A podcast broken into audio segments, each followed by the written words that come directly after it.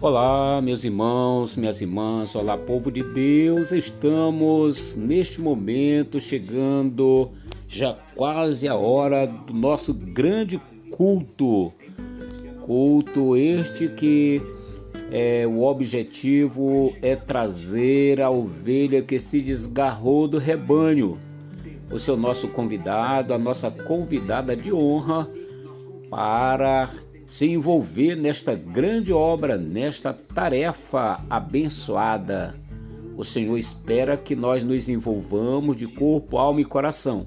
Portanto, amanhã é o dia a partir das 19 horas e 30 minutos do templo da Assembleia de Deus, todos juntos celebrando com muita alegria o retorno da ovelha perdida.